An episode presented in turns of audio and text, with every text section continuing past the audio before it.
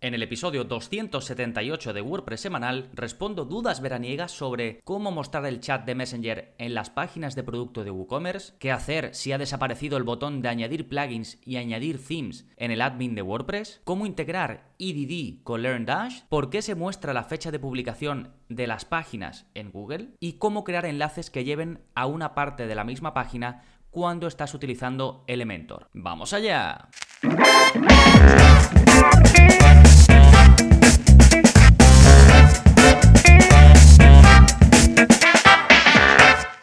Hola, hola, soy Gonzalo de gonzalonavarro.es y bienvenidos a WordPress Semanal, el podcast en el que aprendes WordPress de principio a fin, porque ya lo sabes, no hay mejor inversión que la de aprender a crear y gestionar tus propias webs con WordPress. Y hoy vamos a seguir con esta tanda de preguntas y respuestas que estoy haciendo aprovechando los meses de verano. Vamos ya por la parte 4 y ya sabéis que lo que hago es escojo preguntas de las que me hacéis los que estáis suscritos a, la plataforma que tenéis derecho a soporte conmigo, pues escojo algunas que pueden ser interesantes para publicar aquí en el podcast y que escuche todo el mundo. Así que es lo que vamos a hacer. Recuerda que si tú quieres también soporte como este personalizado conmigo, además de acceso a más de 55 cursos para crear y gestionar webs con WordPress, de forma profesional y a vídeos avanzados de la zona código donde te enseño a modificar tu web sin plugins de forma más avanzada, pues podéis ir a gonzalonavarro.es y ahí veis que eh, pues todo lo que hay disponible, veis todo lo que ofrece la formación y ya sabéis que simplemente son 10 euros al mes, que no hay permanencia, que puedes estar el tiempo que quieras y que encima te doy 15 días de prueba en los que pues si ves que no te gusta pues me escribes, oye Gonzalo, que esto no es lo que yo quería y te hago la devolución sin problemas, sin preguntas. Sí, perfecto, pues nada, en un segundito vamos a responder a las 5 dudas que he escogido para hoy, pero antes como siempre novedades. ¿Qué está pasando en gonzalonavarro.es esta semana? Pues tenéis un nuevo vídeo de la zona código, es el vídeo 228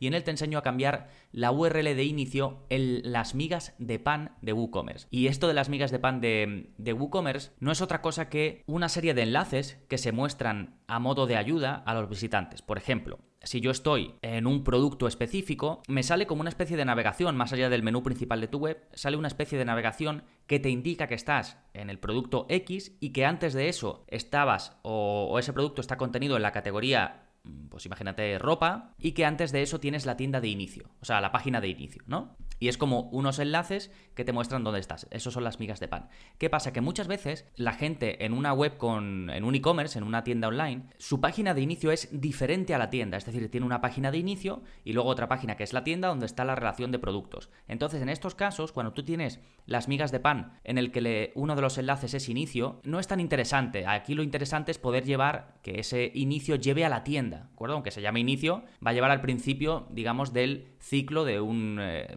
de alguien que va a ser un cliente, que es ir a la tienda, y después de esa tienda puede ir a una categoría de productos o a un producto específico y luego al producto en sí, ¿no? Entonces, me preguntó hace tiempo ya algún suscriptor que cómo se podía modificar la URL esa de las migas de pan y que en lugar de llevar a la página de inicio, llevara a otra página que tú quisieras. En este caso, lo más habitual es la tienda y es el ejemplo que sigo en este vídeo de la zona código. Y te enseño a cambiarlo, ya sabes que es código, pero no tienes tú ni que saber programación, ni ser desarrollador, ni nada. Simplemente ves el vídeo, copias el código que te dejo y siguiendo los pasos, pues lo pegas donde, donde toque, ¿no? No tienes que saber nada más. Yo te explico todo paso a paso. Sí, pues nada, os voy a dejar esto en la parte de enlaces, ¿eh? Como también os dejaré el plugin de la semana, que es eh, lo siguiente que voy a comentar, y que se llama 404 page, es decir, 404 eh, página, ¿no? O página 404. Este es un plugin que está activo en más de 100.000 webs con WordPress y que te permite crear una página 404. Ya sabéis que la página de error 404 es cuando alguien llega a una URL que no existe, que a lo mejor antes existía pero ya no, o que simplemente la persona se ha equivocado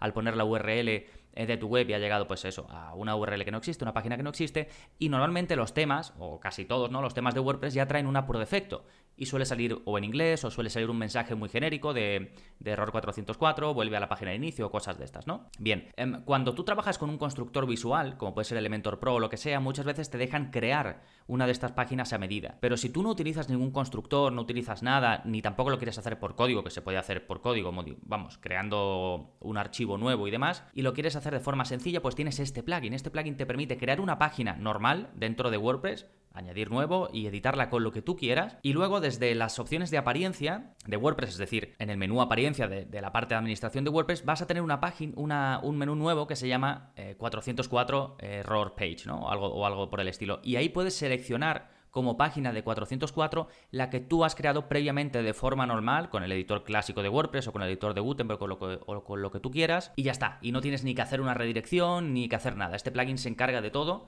y es muy popular, está, lo usa muchísima gente porque la verdad que es muy útil. ¿sí? Así que eh, de nuevo os lo dejo en la parte de enlaces. Recordad que para ir a los enlaces y ver todas las notas de este episodio, que además al ser un episodio de preguntas y respuestas vais a tener muchos recursos que os voy a poner, pues simplemente gonzalonavarro.es barra 278, que es el número de este episodio. Lo podéis hacer igual con cualquier episodio, ¿eh? siempre que sepáis el número del episodio que es, así vais directamente, os redirige eh, a las notas completas con todos los enlaces y, y demás. ¿eh?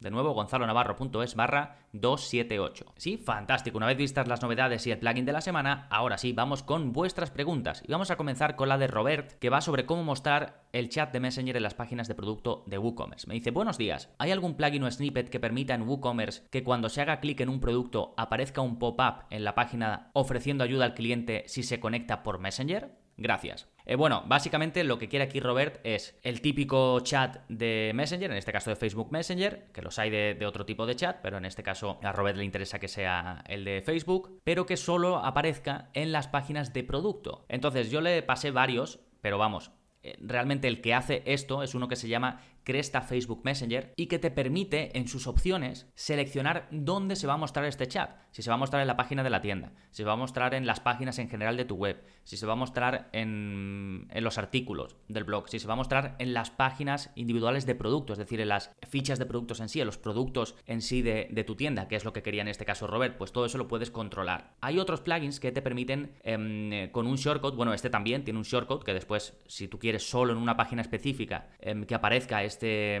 este sistema de mensajería para poder pues hablar eh, entre cliente y el dueño de la tienda o el gestor de la tienda o lo que sea, eh, pues lo puedes hacer, lo puedes hacer eh, de modo individual. Pero esta mm, parte de poder seleccionarlo desde las opciones es muy útil porque imagínate que no tuviese esta opción y, y, solo tuviese el shortcut. ¿Qué tendrías que hacer? Tendrías que ir página a página de, o página de producto a página de producto pegando el shortcut. En este caso, este plugin ya trae la opción de seleccionarlo de forma global, así no, así no tienes que ir pegándolo en cada uno de los productos. ¿Sí? Pues nada, os dejaré enlace a este plugin, pero vamos, se llama Cresta Facebook Messenger. Por si lo queréis buscar directamente, es gratuito. Está activo en unos 4.000 webs con WordPress y está bastante bien. Sí, perfecto. Dejamos la pregunta de Robert y nos vamos con la de Oscar, que va sobre qué hacer cuando ha desaparecido el botón de añadir plugins y añadir themes en el admin de WordPress. Me dice, hola Gonzalo, tengo otro problema que no sé solucionar. Te comento, no sé por qué en una web que he hecho ha desaparecido el botón de añadir plugins y el de añadir themes. Otra vez me pasó esto, reinstalé WordPress y funcionó, pero ahora no me ha funcionado. He desinstalado todos los plugins, los he vuelto a instalar y nada. Sigue sin salir el botón de añadir plugins ni themes. ¿Me puedes iluminar con alguna otra solución? Muchas gracias. Eh, bueno, lo que le pasa aquí a Oscar es que cuando accede a la parte de administración de su web y se va al menú de plugins, no le aparece añadir plugins. Y cuando se va al menú themes, no le aparece añadir themes. ¿Vale?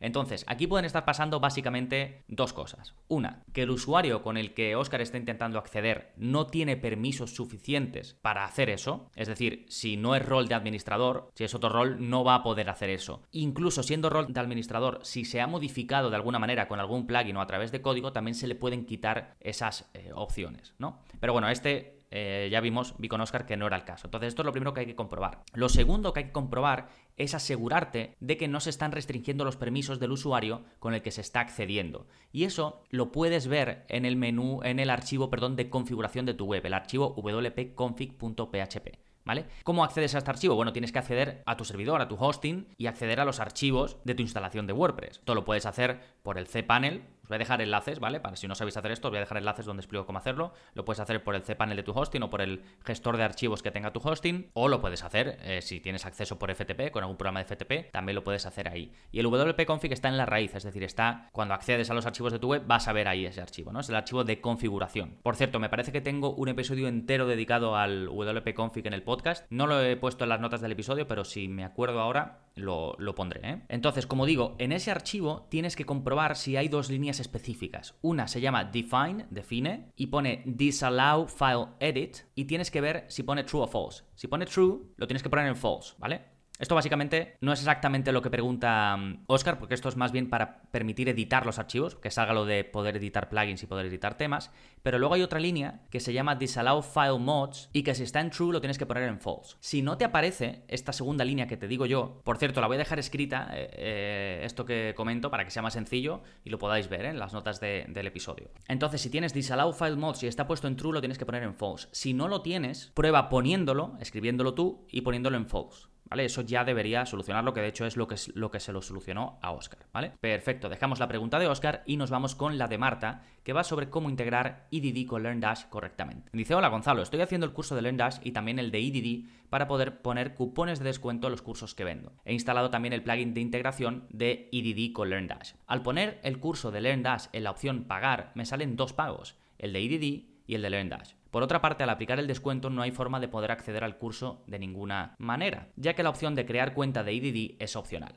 ¿Me puedes explicar cómo hacer la integración adecuadamente? Gracias. Bueno, esto me lo preguntó Marta antes de que yo sacara una clase del curso de LearnDash en la que enseño a vincular LearnDash con EDD. ¿Qué es lo que le pasa a Marta? Bueno, vamos a ponernos en situación. LearnDash es un eh, plugin eh, bastante potente para WordPress de los llamados LMS. Estos son sistemas de gestión de enseñanza. Te permiten publicar cursos, hacer un seguimiento de los alumnos, ponerles exámenes, emitirles certificados, ¿no? Digamos que todo lo que más o menos se necesita para montar un poco una escuela online. ¿Qué pasa? Que tiene algunas limitaciones en cuanto a toda la parte que tiene que ver con el cobro, con cosas como cupones de descuento que no se pueden crear. Entonces, cuando tienes cuando quieres tener más control sobre el cobro, las pasarelas de pago que puedes utilizar y sobre cosas más típicas de una tienda online y no tanto de una academia online, pues necesitas un plugin aparte que se encargue de eso. Puedes utilizar WooCommerce, que se vincula también bien con LearnDash, o puedes utilizar EDD, como en el caso de Marta. ¿Y qué le pasa a Marta? Bueno, a Marta le pasaba aquí dos cosas. Una, estaba dejando el pago habilitado en los dos lados.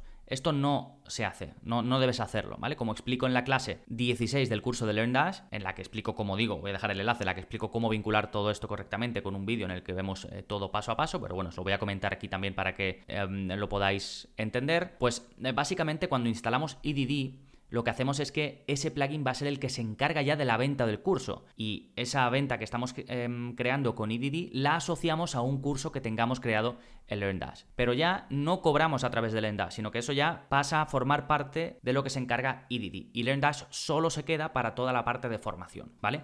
Entonces no se pueden tener habilitados los pagos en los dos lados. De hecho, Ahora, con la extensión que vincula LearnDash con EDD, cuando se vincula un curso, automáticamente se cierra el pago en el curso de LearnDash. Lo que pasa que creo que Marta eh, manualmente lo estaba poniendo otra vez. Entonces, esto crea conflicto y se pueden comprar los cursos por los dos lados y no es lo que hay que hacer. Simplemente se compra por la por el producto que se crea dentro de EDD y ya no se vende a través de LearnDash, ¿vale? Y lo otro que le pasaba a Marta es que no puede crear un usuario. Entonces, al final, lo que mm, eh, hablé con Marta es que instalara un plugin que se llama EDD Auto Register. ¿Qué es lo que hace esto? Que automáticamente registra al que compra, en este caso, uno de los cursos eh, de Marta. Porque como el registro en la web es opcional cuando tú compras a través de, de EDD, pues no puedes, no tiene sentido. Necesitamos un usuario para poder hacer ese seguimiento del usuario y que pueda, podamos ver cómo va en el curso y que él mismo con su usuario pueda acceder y consumir ese curso después de comprarlo. ¿vale? Entonces son básicamente los dos detallitos que se le estaban escapando a Marta, que no sé si por audio ha quedado muy claro, pero ya digo, tenéis un vídeo completo en el curso de LearnDash, la clase 16, lo dejaré enlazado. ¿eh?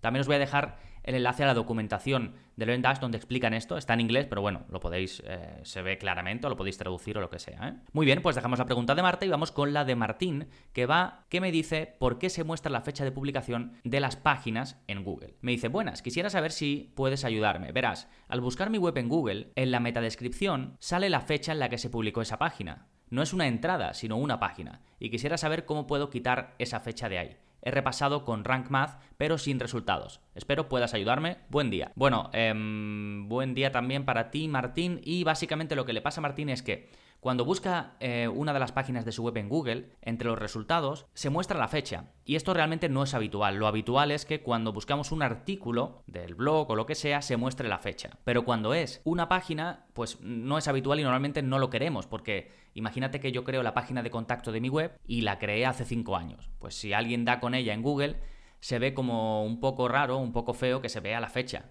¿no? Esta página fue publicada en, pues no sé, hace cinco años. Sí, para las noticias y eso sí tiene sentido, porque nosotros queremos, o cuando alguien busca en Google, quiere lo más nuevo, lo más fresco. Pero en las páginas no, no tiene sentido. Las páginas, ya veis, son contenidos más estáticos que no, no se suelen renovar y que no tienen periodicidad. Entonces, Martín me decía que está, él tiene el plugin de SEO Rank Math, del que por cierto tenéis un curso, y me decía que había estado viendo las opciones, pero que no, no veía cómo cambiarlo. Y a ver, esto es que realmente no depende de Rank Math ni de ningún plugin de SEO, sino depende del tema de WordPress que utilices, porque eso va, esa información va en la plantilla de página. Es decir, a nivel de código se recoge la fecha o no. De hecho, muchos themes te dan la posibilidad de mostrarlo en, la web, ya no en Google, sino mostrarlo en la web, y otros eh, no, otros simplemente o lo muestran o no lo muestran. Pero muchos themes te permiten mostrar la fecha o no mostrar la fecha. Y normalmente, si tú la muestras, si desde las opciones de tu theme eliges que la quieres mostrar, Google normalmente la recoge también, ¿vale? Así que, ¿qué haría yo en este caso? Que te vayas al theme en cuestión al que estés utilizando, te vayas a las opciones que tengan que ver con las páginas y mires a ver si tienes la, la posibilidad de quitar la fecha o de mostrarla. Si se está mostrando, seguramente sea por esto, ¿vale? Esto se lo comenté a Martín y Martín me dijo que utilizaba Divi y que había hablado con el soporte de Divi y que Divi le dijo que eso tenía que ver con RankMath, pero no es cierto, ¿vale? De hecho, hay un hilo, un ticket en RankMath donde lo hablan, ¿vale? Y lo, lo, explican, os lo voy a dejar enlazado por si lo queréis ver. También otra opción es que el propio Google está mostrando la fecha porque así lo quiere, aunque tú no la estés mostrando en tus páginas, Google ve que ese, mm, esa metainformación existe y la muestra, ¿vale? De hecho, hay un enlace que también os voy a dejar en el que Google básicamente dice que su algoritmo muestra la fecha de una página cuando piensa que es relevante para lo que está buscando el, el, visitante, ¿vale? O sea que en última instancia va a depender de Google. Pero normalmente, como ya digo, es algo, es una opción del tema y no lo vas a poder controlar con los plugins de SEO ni nada. Sí, os dejo, si queréis ampliar información sobre esto, que es un tema interesante, os dejo enlaces, ¿eh? Perfecto, pues dejamos la pregunta de Martín y nos vamos con la última que es de Yasmina y que va sobre enlaces que llevan a una parte de la misma página en Elementor. Me dice, buenos días Gonzalo, estuve mirando tu entrada sobre cómo poner enlaces que dirijan a una parte dentro de la misma página. En mi caso he diseñado con Elementor la página y quiero hacer que desde un botón se envíe a una parte concreta con una lista de mis cursos, pero no he conseguido hacerlo. Probé cambiando al editor de WordPress, añadí el, identificador y en el botón puse identificador, tal, tal, tal, pero no funciona, ¿no? Me, explica un poco los pasos que yo explico en un, tutorial sobre cómo hacer esto y que os dejo enlazado, ¿eh? Y me dice, muchas gracias, Yasmina. Bueno, a ver, Yasmina quiere aquí hacer una cosa bastante típica, que es poner un enlace que cuando se hace clic en él lleva a otra parte dentro de esa misma página. Es decir, no te lleva a otra página aparte de tu web ni nada, sino que te permite moverte dentro de la misma y llevarte a otra zona, ¿no? Y para esto, digamos así a grandes rasgos, lo que hay que poner es un identificador en la parte a donde quieras llevar a esa persona y luego en el enlace poner que lleve a ese identificador, ¿no? No lo explico mucho más en detalle porque os voy a dejar un tutorial gratuito que va con vídeo incluido en el que explico cómo se hace, ¿vale? Pero eh, ¿qué pasa? Que Yasmina lo está haciendo con Elementor y en Elementor es un poco diferente porque Elementor trae un widget específico para esto y, es diferente. Entonces, ¿qué hice? Como eh, Yasmina es suscriptora, pues le grabé un vídeo cortito de dos minutos explicando cómo se podía hacer esto. Y lo que he hecho es que he cogido este vídeo y os lo pongo a todos para que lo podáis ver cómo se hace, ¿vale? Que es, cambia eh, algunos detalles. Entonces va, a estar incrustado el vídeo, lo podéis consumir directamente en las notas de este episodio y es mucho más sencillo que, explicarlo por, audio porque me voy a dejar cosas en el vídeo, nada, que de apenas dos minutos, eh, lo tengo cubierto y lo podéis ver. ¿eh? Recordad que si vais a gonzalonavarro.es barra 278, 278, vais directamente a, a todo lo que comento, incluido este vídeo. Sí, fantástico. Pues nada, recordad que si queréis soporte como este, en gonzalonavarro.es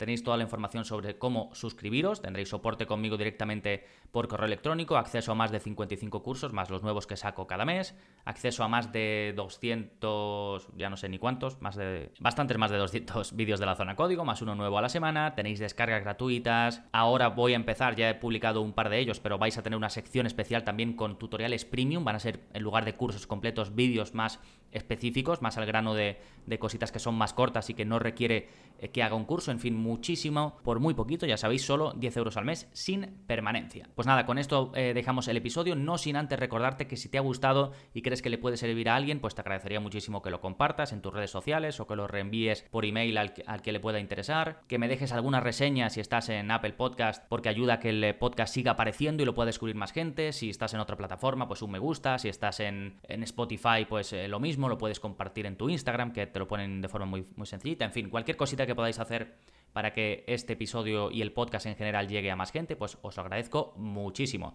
Nada más por este episodio, nos seguimos escuchando. Adiós.